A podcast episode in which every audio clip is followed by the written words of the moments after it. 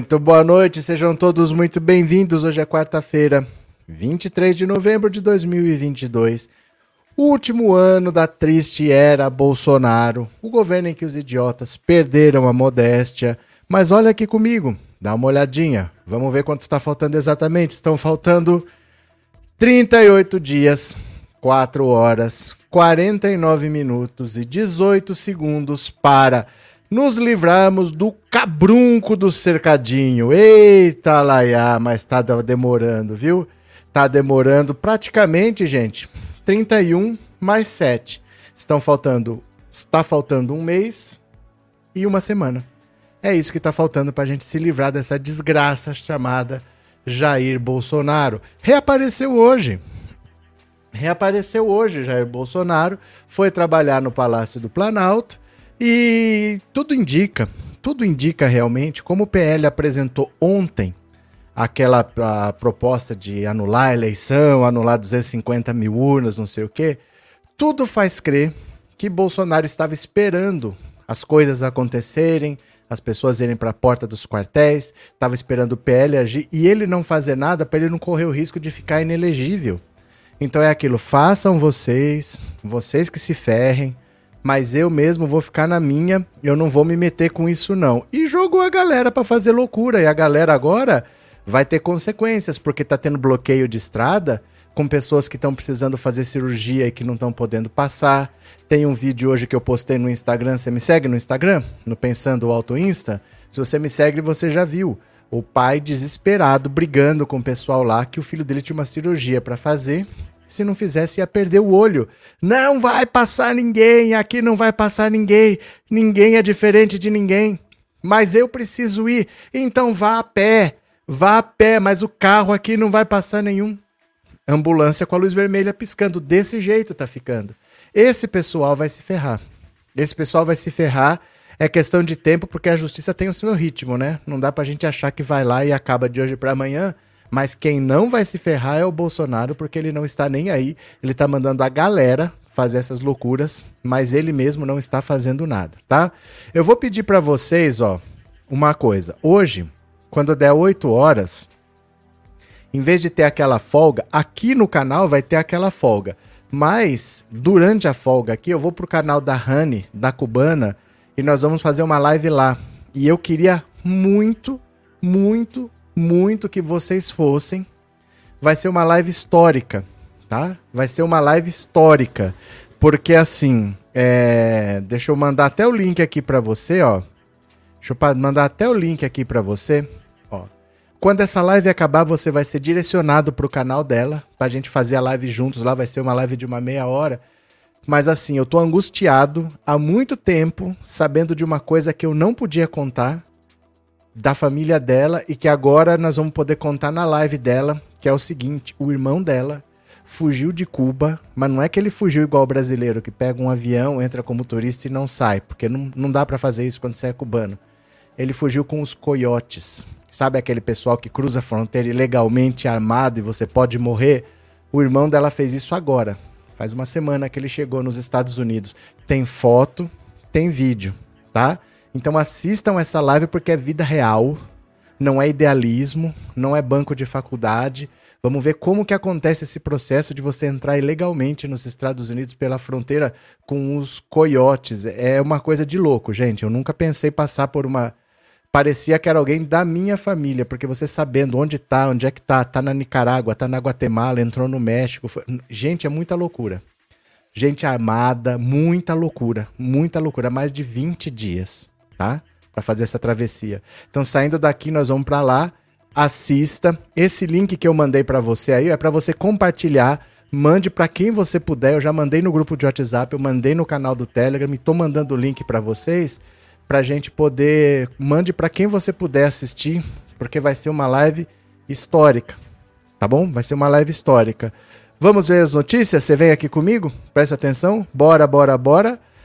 Após 20 dias, o calabreso Bolsonaro volta ao Planalto depois do PL contestar as urnas. Convenientemente, Bolsonaro agora resolveu reaparecer para nossa tristeza, né? No dia seguinte à apresentação de um relatório encomendado pelo PL que questiona o resultado do segundo turno das eleições democráticas deste ano, o presidente Jair Bolsonaro voltou a frequentar o Palácio do Planalto nesta quarta-feira. A presença de Bolsonaro no local, que é o prédio onde trabalha o chefe do executivo, é aguardada desde a derrota para Lula no dia 30. Eu vou repetir. Desde a derrota para Lula em 30 de outubro. Vou repetir. Desde a derrota para Lula em 30 de outubro, eu acho é pouco.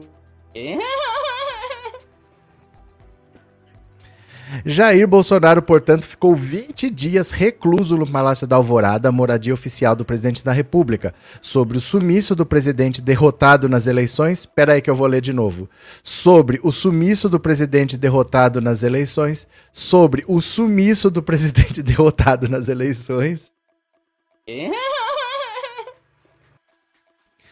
O seu candidato a vice no pleito deste ano, Walter Braga Neto, disse na última quinta-feira que ele se recupera de uma bereba na perna. Além de Braga Neto, a justificativa de, da infecção na perna de Bolsonaro foi apontada como motivo de sua ausência no palácio da presidente da República e do senador Hamilton Mourão. Embora não se refira a bereba na perna, a saúde de Bolsonaro pautou discussões políticas na semana passada. Isso porque, segundo informações publicadas pelo Estadão, por meio de fontes do Gabinete de Segurança Institucional, o presidente da República estava com dores abdominais e teve de ser atendido no Hospital das Forças Armadas. Ainda de acordo com a publicação, os médicos propuseram fazer uma cirurgia no presidente. Diante disso, a primeira-dama Michele usou as redes sociais para dizer que Bolsonaro não havia sido internado. Além dela, o ex-ministro Fábio Weingarten afirmou em entrevista ao Correio que o presidente não havia sequer sido atendido por médicos naquele dia. Enquanto Bolsonaro estava na alvorada, o ministro-chefe da Casa Civil, Ciro Nogueira, começou o processo de transição com o futuro presidente Geraldo Alckmin, que ocupa o cargo especial de transição de governo. Desde então, o PS, o PSD bista, PSD bista, não é quem é o PSD bista? O, o, o, o Alckmin não é mais PSDBista. Está à frente dos grupos de discussão sobre como serão as políticas públicas do governo Lula a partir do próximo ano. Segundo o Alckmin, as prioridades do governo de transição serão fazer um bom projeto de defesa estratégica para o país, que, de acordo com o vice, é extremamente relevante, cobrir o programa de governo estabelecido, ter bons nomes para a formação do grupo entre os civis e das forças. Olha, voltou para nossa tristeza, por mim poderia continuar desaparecido. Não fez falta, o ambiente estava muito melhor sem Jair Bolsonaro, mas ele voltou. Ele voltou, agora ele vai começar a atacar o Lula. Ele está começando a deixar granadas, sabe aquele negócio, aquele campo minado assim, que eu quero detonar o outro governo? Então ele está nomeando pessoas para cargos, aqueles cargos que têm mandato. O do Gilson Ribeiro, que é o presidente da Embratur, dá para demitir, mas outros não. Então ele está indicando pessoas que vão ficar até como espiões dele mesmo dentro do governo Lula. Ele tem, por exemplo, é, dois ministros do STJ para indicar. O STJ é importante, só está abaixo do STF. Ele tem dois ministros para indicar. Se não me engano, são 12 desembargadores que ele tem para indicar. Ele está indicando agora tudo de última hora. E o Senado vai ver se aprova ou se não aprova, porque a aprovação é no Senado. E o PT está tentando com o Rodrigo Pacheco que não coloque para sabatinar, que não aprove os nomes, que espere o governo Lula entrar e aí o Lula indica quem ele quiser, porque senão serão pessoas do Bolsonaro em cargos, alguns vitalícios. No STJ, por exemplo, você fica até fazer 75 anos se não acabar indo ainda para o STF. Então, seria uma influência do Bolsonaro, às vezes por décadas. Né? Ele costuma indicar pessoas jovens para ter uma pessoa lá dentro por muito tempo, como é o Cássio Nunes Marques e o André Mendonça. Viu? Deixa eu ver, cadê vocês aqui? Podia mesmo continuar desaparecido e com outra ferida na cara. Marilda, que braba, não fala isso não. Cosma, estava tão bom sem essa praga Bolsonaro. Também achava, mas vai fazer o quê, né? Jorge Plemon estão dando muito poder ao Alckmin, isso não é bom. E vai fazer o quê? E vai fazer o quê?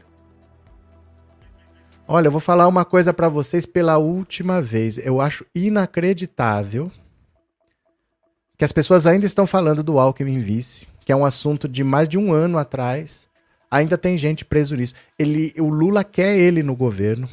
O Lula confia nele. Mas eu não entendo assim como que as pessoas. Olha, o Lula não entende de política, eu entendo mais. O Lula está errado, eu que estou certo. Gente, pelo amor de Deus. O Alckmin é parte do governo, ele é vice. Ele faz parte do governo gente tem que aceitar os fatos e parar de espernear um pouco. O Alckmin é vice-presidente desse país. Não é, não é uma figura, ele não é um vaso que vai ficar lá no governo, ele é parte desse governo porque o Lula quis. Porque o Lula quis, né? Será que a Peguete e o Bozo fizeram as pazes? Não sei, não me interessa, de verdade mesmo. Essas coisas pessoais eu não faço nem muita questão de preocupar. Luiz Alberto, obrigado pelo super sticker e obrigado por ser membro, viu? Muito obrigado de coração. Andréia, e esse pai é bolsonarista, o, o, da estrada, né? Daqui a pouco a gente vai ver. Obrigado, viu, Andréia? Obrigado por ser membro. Valeu. Andréa Queiroz, obrigado pelo super sticker e obrigado por ser membro também. Luiz Alberto é o que eu acabei de ler, né? Obrigadão. Pronto. É, professor, o que tu acha do Alexandre Frota na transição? Eu vou falar daqui a pouco, mas rapidamente. Sabe o que é a melhor coisa que a gente está vivenciando juntos aqui? É que nós estamos vendo a política como ela é. Porque as redes sociais nos dão essa oportunidade da gente ver como as coisas realmente acontecem e a gente entender. Porque a pior coisa que existe é você não ter informação. E você não sabe para que lado você tem que atirar. E aí você sai atirando para qualquer lado. Quando você tem um apoio, você sela uma aliança, o partido vai indicar alguém. Quem escolhe se alguém é o partido. O Frota era do PSDB, ele foi pro PROS. O PROS era o partido do Pablo Marçal. Aí o PROS falou: vamos apoiar o Lula, retiraram a candidatura do Pablo Marçal. O Pablo Marçal ficou bravo, entrou na justiça, eu quero ser candidato. O PROS falou que não, você não é mais candidato e nós vamos apoiar o Lula. E o PROS começou a apoiar o Lula. Nessa equipe de transição, o PROS tinha que indicar alguém. Indicou Alexandre Frota, é, é assim a vida. Não é você que escolhe. Você fez uma aliança, esse aliado seu vai indicar alguém, eles escolheram indicar o Frota, não foi ninguém do PT que escolheu, e é assim que funciona. Assim é a vida real. Não é como a gente imaginava que era, mas é o que eu falo. Nunca reclamem de ter informação. A pior coisa é não ter, não saber como as coisas acontecem. Se você achava importante, por exemplo, ter o Janones, o Janones era um candidato que tinha 2%. Ele é de um partido de direita, que é o Avante. Esse partido pode indicar alguém Pode ser o Janones, pode ser outra pessoa, pode indicar duas pessoas, vai indicar alguém de direita. É assim, gente. É assim, é assim que funciona. Nós estamos aprendendo isso juntos, nós estamos vivenciando isso juntos, mas vamos acostumando, porque é assim, você precisa de apoios, esse cara não vai te ajudar e depois falar, não, agora é você, eu só te ajudei e agora você vai. Não, ele quer ter um pezinho dentro do governo e o PROS indicou Frota, é o governo de transição, não é um cargo, não tem poder para nada, indicou, tá indicado, deixa lá. Depois indica o ministro que quiser e não vai ser o Frota. Não vai ser o Frota, viu? Cadê? Marinês, o Lula não deve fazer a comemoração com carro aberto. Eu lembro do presidente dos Estados Unidos que foi morto. Marinês. Cadê? Daiane, já deveriam ter ido todos para a Itália ou então para o Catar. Aqui não estão fazendo falta. É que assim, ó. O Bolsonaro vai encher o saco até o último dia de governo, isso vocês não tenham dúvida. Até o último dia de governo ele vai tumultuar. Ele gostaria de impedir a posse do Lula, mas isso não é possível. Então ele vai pelo menos atiçar a gadaiada, vai encher o saco. Nós não vamos nos livrar de Bolsonaro tão fácil assim, que a gente acordou e olha, ele desapareceu, foi para outro país. A gente não vai se livrar deles tão fácil assim. Seria bom, mas não vai acontecer, viu? Vamos ler mais uma aqui, vocês vêm comigo? Bora, bora, bora. Olha, a resposta do PL sobre a invalidação das urnas no primeiro turno. Ó, venham para cá, venham para cá. O Partido Liberal respondeu nesta quarta-feira à determinação do Xandão do TSE para que a legenda afirmasse se quer anular também os votos do primeiro turno das eleições. No dia anterior, o PL, partido do presidente derrotado Bolsonaro, de novo. O PL, partido do presidente derrotado Bolsonaro. O PL, o partido do presidente derrotado Bolsonaro.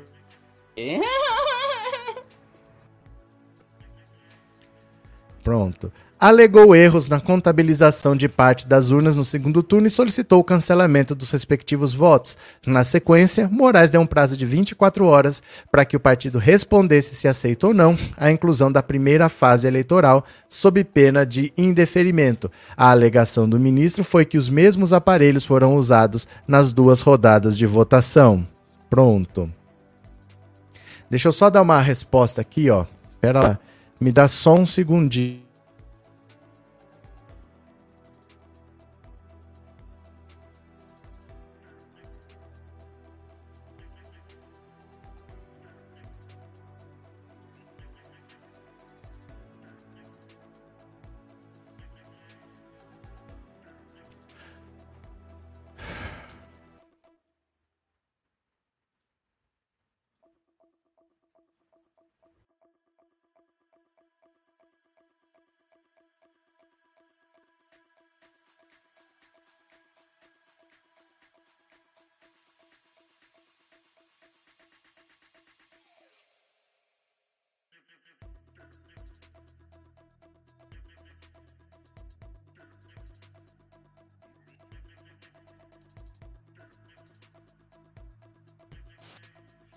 Eita, de novo aconteceu, né? Travou aqui. Voltou agora. Pronto, voltou. Bora, continuemos a ler aqui a notícia, mas eu acho que tá travando ainda, não sei porquê. Bora lá. Tá travando. Ih, tá ruim. É... Agora o PL afirma que pretende a análise apenas do segundo turno para evitar tumultos nesse tempo embrionário, nesse momento embrionário, em estender a verificação extraordinária pretendida também para o primeiro turno parece ser medida assodada, especialmente porque, como efeito prático, traria a própria inviabilidade da medida ora pretendida, em razão da necessidade de fazer incluir no polo passivo da ação todos os milhares de candidatos que disputaram algum cargo político nessas eleições, bem como seus partidos, coligações e federações, diz a legenda. Essa medida, não há como negar, traria grave tumulto processual e, repita-se, inviabilizaria a realização da verificação requerida. Bom, o que, que eles falaram? Cara de pau. Cara de pau. O Xandão falou assim: olha, vocês estão contestando essas urnas, gente, tá travando de novo. Tá travando de novo, viu? É, hoje tá ruim. Deixa eu ver.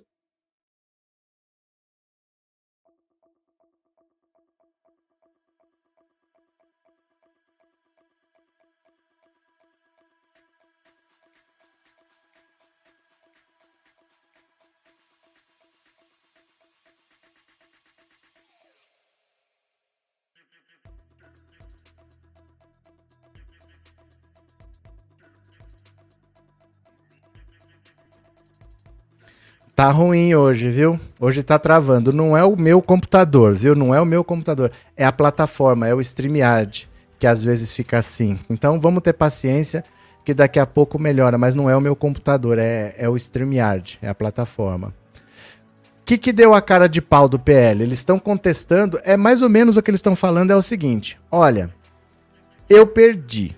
Então eu gostaria que o senhor anulasse só as urnas em que eu perdi as urnas em que eu ganhei, o senhor mantém aí, deixa valendo esses votos. É lógico que o Alexandre de Moraes não vai aceitar. Se são as mesmas urnas do primeiro e do segundo turno e você acha que as urnas têm algum problema, então você quer também contestar o resultado do primeiro turno? E o PL elegeu a maior bancada da história dele, 99 deputados. Elegeu mais de, não lembro agora o número exato, acho que 17 governadores, 27 senadores, nunca tiveram uma bancada tão forte. E aí é claro que eles não vão contestar. O resultado do primeiro turno eles aceitam. A desculpa esfarrapada deles foi: ah, mas é porque vai tumultuar. aí é muita coisa para investigar. É como se fosse assim: você cometeu três crimes, mas eu só vou denunciar um, porque senão é muita coisa para investigar. Não tem o menor sentido. Tem o menor sentido se o Xandão vai simplesmente engavetar essa palhaçada do, do PL, né? O Valdemar da Costa Neto, antes de apresentar esse, esse pedido de desconsiderar 250 mil urnas, ele conversou com Gilmar Mendes e ele falou assim: só tô fazendo isso para contentar o Bolsonaro. É jogo de cena. Nem ele espera que vá acontecer, porque não é interesse dele contestar resultado de eleição e não é interesse dele comprar briga nem com o STF nem com o TSE. Ele está feliz como nunca com a quantidade de deputados que ele elegeu. Ele só está fazendo isso para dar uma satisfação pro Bolsonaro lá, mas é jogo de cena, né? Cadê? Rafael Lewandowski disse que ou anula tudo ou não anula nada. E não vão anular nada. A eleição acabou e o Perebento perdeu. Mas nem eles esperam. Isso é coisa do Bolsonaro que não gira muito bem. O Valdemar da Costa Neto fez isso por fazer. Ele avisou os ministros do STF que era só jogo de cena, né? Cadê? Quem mais? Jander, Bolsonaro já viu que ia concorrer com Lula, já começou a culpar as urnas eletrônicas. Ó, vou falar uma coisa para vocês. Eu queria. É que não tem motivo para isso né? Não tem motivo para isso. Espera lá. Ah, chegou aqui o link que eu precisava. Não tem motivo para isso. Mas eu queria ver uma nova eleição entre Lula e Bolsonaro. Eu vou explicar para você. Bolsonaro não está entendendo a vergonha que ele ia passar se tivesse outra eleição. Sabe por quê? Ele chegou perto do Lula porque ele conseguiu fazer a maior compra de votos da história. Agora não tem mais PEC das bondades. Agora não tem mais gasolina baratinha. Agora não tem mais aquele monte de dinheiro. Já torrou o dinheiro todo. O efeito do primeiro turno já passou. Ele mesmo, ele sumiu. Faz uma, quase um mês que ele está fora de notícia, enquanto Lula viajou para o Egito, Lula se encontrou com líderes internacionais, ele desapareceu. Os evangélicos já pararam de martelar na cabeça do, dos fiéis. Então todo o cenário que foi feito para o primeiro turno não existe mais. Se tivesse uma outra eleição de 58, ele ia ter 15 milhões de votos. Ele ia passar uma vergonha. Aquela compra de votos vergonhosa do primeiro turno, ela não existe mais. Nem tem dinheiro mais para isso. Ele está cortando verba do orçamento agora. Agora ele autorizou o corte de mais 5 bilhões. Tá cortando, tá cortando, tá cortando. Porque não tem dinheiro. Ele já gastou o que não tinha. Se tivesse de novo a eleição, não ia ter dinheiro para comprar voto. Os deputados, os senadores, os governadores que se elegeram já abandonaram o Bolsonaro. Eles estão vendo que o Bolsonaro. Já abandonaram, ninguém está abraçado mais com ele, ele está isolado. Ele ia passar uma vergonha, ia ser um fiasco se tem outra eleição. É que eles não se tocam, a cabeça deles não, não chega a alcançar isso tudo. Mas ia ser um fiasco muito maior. Ele ia perder de 7 a 1, né? Ou ia perder para a Arábia Saudita, que nem a Argentina, né? Arábia Saudita. Anne, além de não ter nada das facilidades da eleição, ainda tem um monte de gente com raiva dessa palhaçada dos bolsomínios atrapalhando o andamento do país. É verdade, e eu vou mostrar aqui para vocês.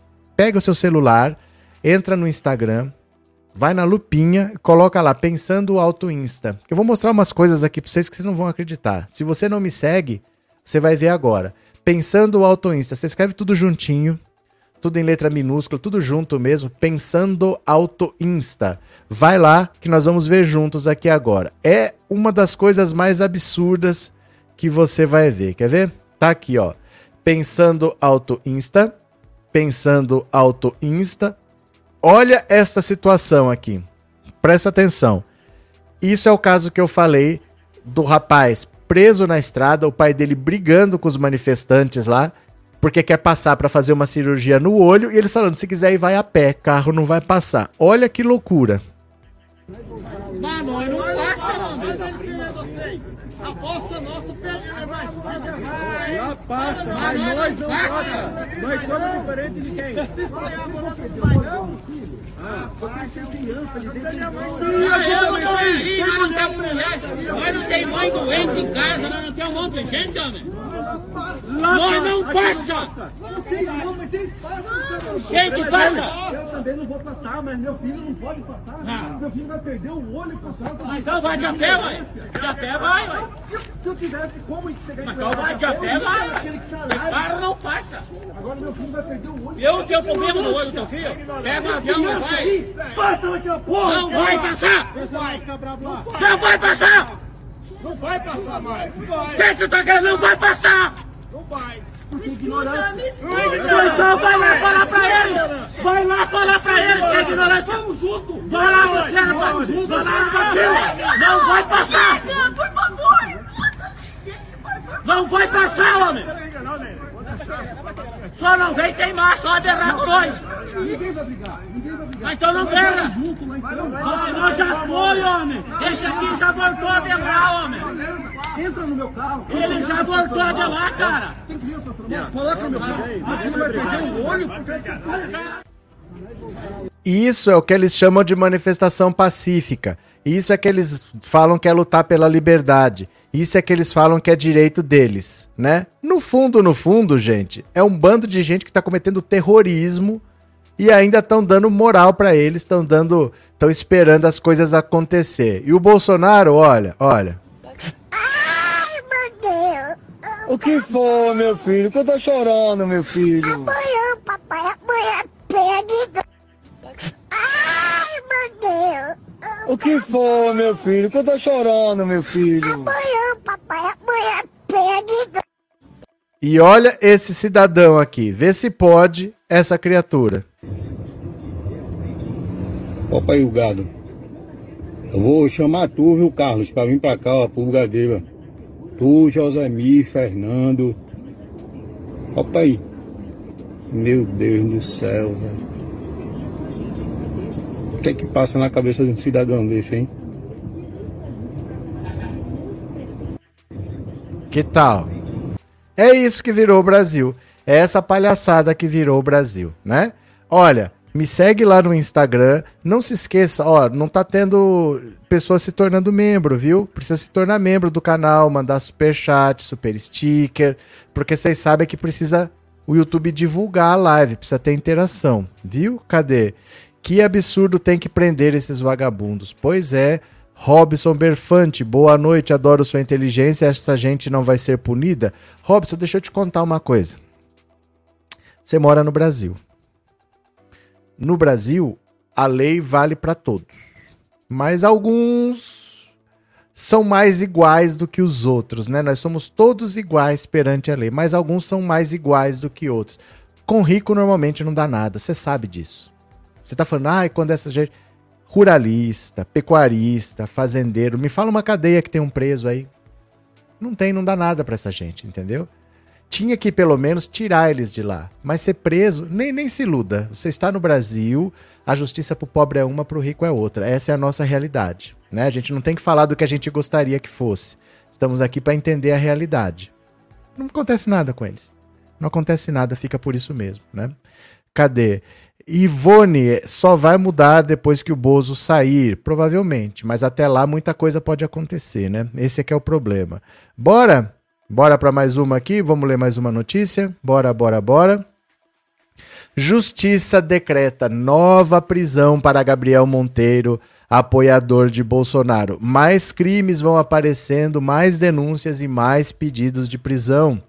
Preso preventivamente desde o último dia 7, acusado de estupro de uma vendedora, o ex-vereador Gabriel Monteiro teve mais uma prisão preventiva decretada pela Justiça Fluminense, agora pelas acusações de assédio contra seus assessores quando compunha a Câmara do Rio. Caçado desde agosto desse ano, a investigação é sobre o período em que tinha cargo político, filiado ao PL, partido de Bolsonaro, de novo, filiado ao PL, partido de Bolsonaro, filiado ao PL, partido de Bolsonaro, o político obrigava seus assessores a se masturbarem coletivamente, segundo relatos de ex-funcionários. Eleito vereador em 2020, o terceiro mais votado da cidade do Rio, com 57 mil votos, o youtuber demonstra dificuldade em respeitar a hierarquia da Polícia Militar do Estado. Em março daquele ano, ele teve o porte de arma suspenso temporariamente por ter desrespeitado um ex-comandante geral da corporação. Já em agosto de 2020, Gabriel foi expulso da Polícia Militar como desertor depois de passar mais de uma semana sem comparecer ao trabalho. E o que me assusta é que esse cara, se tivesse disputado, teria sido eleito. Como ele foi impedido, ele colocou para disputar o pai e a irmã, e os dois foram eleitos. Mesmo assim, um cara que já está com a segunda prisão decretada, ele já está preso, mas são outros crimes, já pediram prisão preventiva dele de novo. Porque você pode conseguir um habeas corpus lá, mas você tem outro pedido aqui, aí ele não sai. Então ele tem vários crimes sendo apurados, várias prisões sendo decretadas ao mesmo tempo.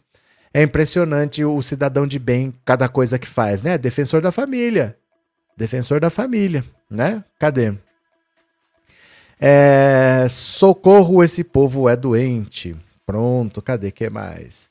Cadê uma pergunta aqui que eu vi? O único lugar onde todos se igualam é no cemitério. É, vamos ver, né? Alice, é verdade que tem prazo de 40 dias para contestar a eleição? Não, não existe prazo, Alice. Não existe prazo. A questão não é prazo, a questão é prova. Não existe contestar a eleição. Você tem que ter prova. Aconteceu o quê? Aconteceu o que exatamente? Você tem que chegar com alguma prova, não é questão de prazo. Né? Você tem que falar assim: olha, aconteceu isso, isso, isso. O PL falou das urnas, do número de série, do número de patrimônio, mas não apresentou nenhuma prova de fraude. O relatório das Forças Armadas falou que não tem fraude. Então não é uma questão de prazo, é que não aconteceu nada. Não vai ser dado nada para eles, porque não aconteceu nada. Entendeu? Não tem nada, não tem prova anexada, não tem nada, é só um pedido. Olha, eu quero que desconsidere, mas por quê? Não, tem, não aconteceu nada, não há prova de nada, não tem uma prova anexada. Né? Cadê? É, estou louco que chegue dia 2 de janeiro para nunca mais ver esse demônio Bolsonaro kkk. Não, não dê kkk e nem isso que você está falando vai acontecer. A gente não vai se livrar dele tão fácil assim. Você se livrou do Temer? Você não vê mais o Temer? Temer continua dando as cartas por aí nos bastidores. Sempre que você foi um presidente da República, você acaba tendo influência. Porque você indicou ministro do STF, você indicou ministro do STJ, você conhece pessoas. Então você não desaparece assim, não. Isso não é assim. O Temer não desapareceu, o Sarney não desapareceu, o Collor não desapareceu. Quem foi o ex-presidente que desapareceu? Estão todos aí, né? Não é tão simples assim, não. Cadê? Eu sou daqui do Rio, mas o pessoal aqui estão votando muito mal, José Campos. Bora para mais uma? Venham para cá. Olha, Ó, Valdemar da Costa Neto diz que não precisa provar falha, falha nas urnas. Não, não, é só falar qualquer coisa. Vai lá falar qualquer coisa. Não precisa provar, não, Valdemar. Só fala qualquer coisa.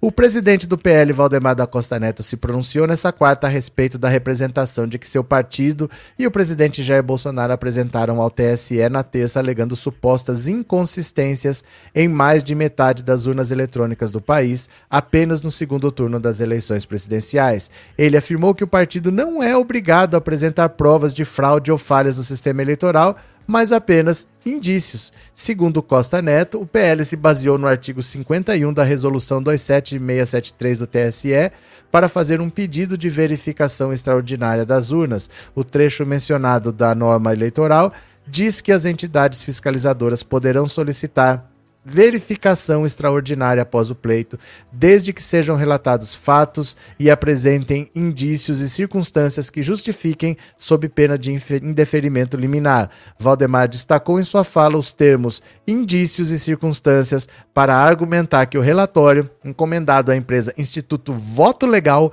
não precisa necessariamente de provas concretas. O PL encaminhou Alexandre de Moraes no TSE nessa quarta uma emenda à representação enviada um dia antes. Como o radar mostrou na terça, minutos depois de o documento ser apresentado ao tribunal, Moraes determinou que o partido ampliasse o escopo do pedido para que incluísse questionamentos relativos também ao primeiro turno, dado que as urnas sobre questionamento também foram usadas no dia 2 de outubro.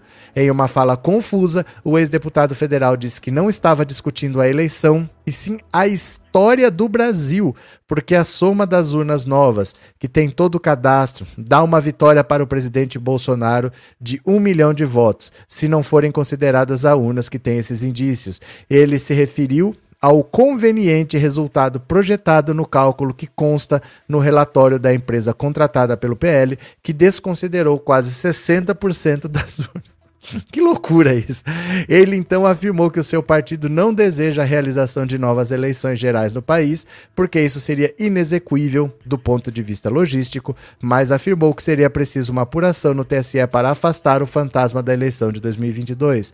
Não se trata de pedir outra eleição, não tem sentido. É um negócio que envolve milhões de pessoas milhares de pessoas, porque um cidadão que teve 200 votos tem que participar do processo. Quer dizer, nós nunca tivemos uma, essa intenção. A intenção nossa é Nós estamos discutindo não a eleição, estamos discutindo a história do Brasil. Como vamos viver com o fantasma da eleição de 2022? O TSE está aí para isso. Foi lá que nós recorremos. Questionado se o objetivo real é Bolsonaro seja declarado vencedor, já que ele rechaçou a realização de novas eleições, Costa Neto respondeu que a intenção não é querer tirar ou pôr alguém no governo, sem mencionar a vitória de Lula nas urnas. Nós contratamos uma empresa de homens altamente qualificados para poder acompanhar as eleições, e eles, por coincidência e talvez por tecnologia, conseguiram atingir esse objetivo de conseguir algo palpável no segundo turno. No primeiro, eles não pegaram. No segundo turno, eles aumentaram a equipe, trouxeram um gênio lá de Uberlândia e que ajudou muito a gente. E ele descobriu esse problema que o nosso pessoal não tinha descoberto. Então nós somos obrigados a colocar isso aí. Quem decide, nós temos a nossa vontade, não é atrapalhar a campanha, não é impedir a posse de ninguém. A nossa intenção é que se cumpra a lei. E a lei é clara: se tiver indício, essa urna não pode ser considerada, não. Não, isso não está escrito em lugar nenhum. Se tiver indício, a urna não pode ser considerada. Quer dizer, ó, vamos ler aqui de novo. Quer ver, ó? O que, o que ele se baseia é isso aqui, ó. Ó. O trecho diz que as entidades fiscalizadoras poderão solicitar verificação após o pleito, desde que sejam relatados fatos e apresentados indícios. Ele pode, se ele tiver um indício, ele pode solicitar verificação extraordinária e não que não se contabilize. Não é isso. Se tiver indício, essa urna não pode ser considerada se ele inventou. Não é o que está escrito.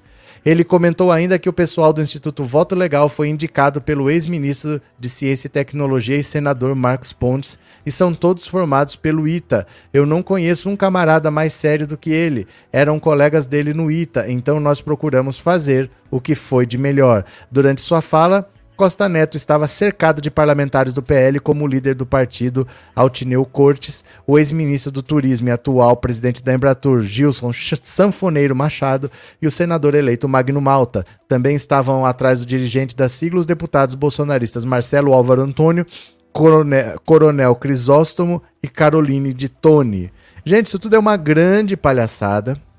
Isso tudo é uma grande palhaçada que não vai dar em nada. É uma coisa das mais ridículas que eu já vi. Deixa eu pegar aqui, ó. Pronto, tá certo. É uma das coisas mais ridículas que eu já vi ele achar que porque o número de patrimônio não bate, não tem nada a ver uma coisa com a outra, não tem nada de errado nas eleições, ele sabe e ele tá fazendo o jogo de cena para agradar o Bolsonaro, só porque o Bolsonaro quer mais nada do que isso, né? É, Marlene, o que eles querem é continuar no poder para não serem presos, mas não tem como continuar no poder. Estão só tumultuando agora. Porque a intenção dele é que cada vez mais aconteça a ruaça, porque aí ele acha que assim, se vierem me prender, aí eu vou, esse pessoal vai pirar, vai para as ruas, vai fazer um monte de coisa e vai ser o caos no país. Essa é a intenção dele. Mostrar que quem mexer com ele vai provocar um caos, para ver se não mexem com ele. Só isso achar que ele não vai ser. que ele não vai perder o mandato, isso já era. Ele sabe que ele vai perder o mandato. O que ele quer hoje não é mais continuar presidente, é não ser preso. É só isso que ele quer, não ser preso. Então ele está fazendo tumulto para dizer, olha, se vier me prender vai ter tumulto, né? É, Salvador, eles não, eles não estão conseguindo digerir a derrota na eleição presidencial. Não estão, estão. Eles sabem que eles perderam. Não os doidos. Uma coisa são os doidos Outra coisa é o pessoal do governo. O pessoal do governo sabe que perdeu, que não tem o que fazer. O que o Bolsonaro quer é: se tocar em mim, vai ter bagunça. Vai morrer gente. Porque esse pessoal tá louco. Então não mexe comigo. É só isso que ele quer. Ele sabe que ele perdeu. Ele já falou aqui. A gente viu a matéria anteontem de que ele queria até mudar a lei. Ah, ganhou, já assume logo, não quero ficar esperando até 1 de janeiro. Ele sabe que ele perdeu e que ele vai ter que sair. Mas ele quer tumulto para dizer: se vier me prender, gente vai morrer, né?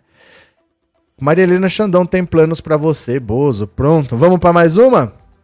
Vamos para mais uma? Olha, a sucessão de Lula e a escolha de Haddad para ministro da Fazenda. Olha só, Haddad vai ser o ministro da Fazenda do Lula? Vamos esperar o Lula anunciar. Lula só governará quatro anos, como ele mesmo já anunciou, não sei quantas vezes. A sombra de Lula, desde que foi fundado, o PT carece de nomes para sucedê-lo. É preciso construir um desde já, e o que larga na frente por enquanto é Fernando Haddad. Há quatro anos, preso e impedido de concorrer, Lula escolheu Jacques Wagner, ex-chefe da Casa Civil do governo Dilma Rousseff, para ser candidato à presidência da República. Wagner não quis, preferiu disputar uma vaga no Senado pela Bahia e se elegeu. Então, Lula indicou Haddad, ex-prefeito de São Paulo, que disputou e foi derrotado no segundo turno por Bolsonaro. A pedido de Lula, e desta vez para ajudá-lo a derrotar Bolsonaro, Haddad candidatou-se ao governo de São Paulo e perdeu. Foi Haddad que teve a ideia de aproximar Lula de Geraldo Alckmin. Foi ele que costurou a aliança entre os dois, que parecia impossível. O PT tem muitos nomes para ministro, mas só dois com certeza de que serão: Haddad e Gleisi Hoffmann. Presidente do PT, Deputada federal, Gleisi foi chefe da Casa Civil do primeiro governo de Dilma. Deverá voltar ao antigo posto a partir de 1 de janeiro. Haddad, que já foi ministro da Educação dos governos Lula e Dilma, desta vez não quer ser. Dá-se dá-se dentro do PT que seu nome é praticamente certo para o Ministério da Fazenda a ser recriado. O que ele ainda não sabe é se será recriado também o Ministério do Planejamento e ali alojado um nome de fora dos quadros do PT. É provável. O Banco Central tem dono pelos próximos três anos, Roberto Campos Neto. A escolha de Haddad para a Fazenda é a garantia de que Lula não perderá o seu protagonismo na área econômica e que o PT contará com um eventual candidato a presidente em 2026. A conferir. Quem manda é Lula, sem desprezo do acaso. Olha. O Haddad deve ser o ministro da Economia e o ministro da Economia de um governo tão diferente do governo do Bolsonaro vai ser uma pessoa de muita relevância. O Lula precisa de alguém muito próximo dele para ser ministro da Economia. Porque o Banco Central, desde que houve aquela aprovação da autonomia do Banco Central, funciona assim. O presidente do Banco Central é indicado para quatro anos e ele tem mandato, ele não pode ser demitido. Quatro anos ele vai ficar lá. Só que não é assim: começa o governo, começa o mandato do presidente do Banco Central. Não é assim, é assim, ó. É assim. Então o Lula entra por pelo menos dois anos, ele convive com o presidente do Banco Central que está lá. Aí no meio do mandato, ele indica o presidente do Banco Central que tiver, que vai ficar dois anos de governo Lula e dois anos do próximo governo. Aí o próximo governo entra com o cara indicado pelo Lula, fica dois anos. No meio do mandato, o próximo presidente indica o presidente do Banco Central. Vocês entenderam? É deslocado assim dois anos. Não é coincidente come, começo e o fim de presidente. Então, obrigatoriamente, o presidente do Banco Central é o presidente indicado pelo Bolsonaro. Se ele coloca alguém que não seja próximo dele no Ministério da Fazenda, ele fica sem como influir na, na área econômica e aí você quer fazer mudanças, mas você não tem o controle da economia. Então ele precisa de alguém muito próximo dele na economia, porque ele já não pode mexer com o Banco Central. Então, pelo menos, ele mexe no Ministério da Economia. Aí depois, daqui dois anos, o Lula indica o presidente do Banco Central que vai ficar quatro. Aí fica os dois, dois últimos anos dele e os dois primeiros anos do próximo governo. Mas se ele não indica alguém próximo para a economia, ele fica sem como pôr a mão na política econômica, né? Cadê? É... Vânia, o Bolsonaro cortou a verba de água para o povo do Nordeste. Que homem ruim, deixa, é, deixar-nos emos, povo sem água. Como assim?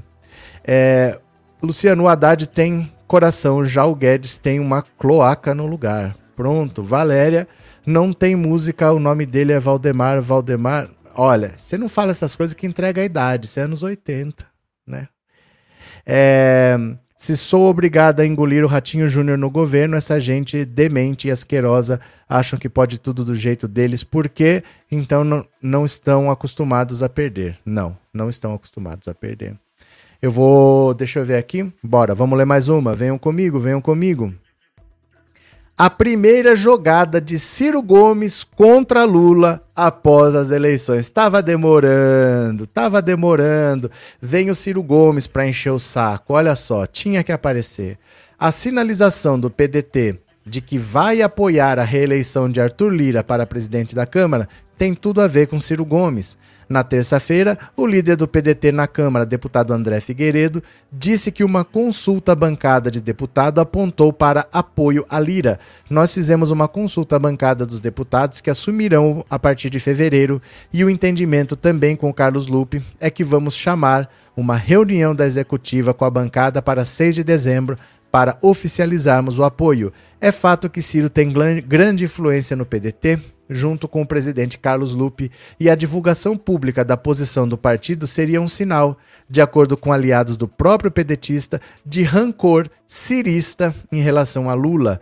O rancor, inclusive, supera posturas contraditórias de Ciro em relação a Arthur Lira. Em dezembro de 2021, por exemplo, durante a entrevista à Globo News, Ciro chamou Lira de bandido e disse que um eventual governo seu, Lira não comandaria a Câmara. Olha que coisa! Durante a campanha presidencial, o pedetista criticou o orçamento secreto, defendido abertamente por Lira, a mais grave institucionalização que eu já vi na história da humanidade da corrupção como elemento central do modelo de poder é o orçamento secreto. A possível vitória de Lira não é o melhor dos cenários para Lula, embora uma reeleição dele não seja algo grave, já que o presidente da Câmara deve flutuar entre apoiar o novo governo e ser oposição, a depender do tema.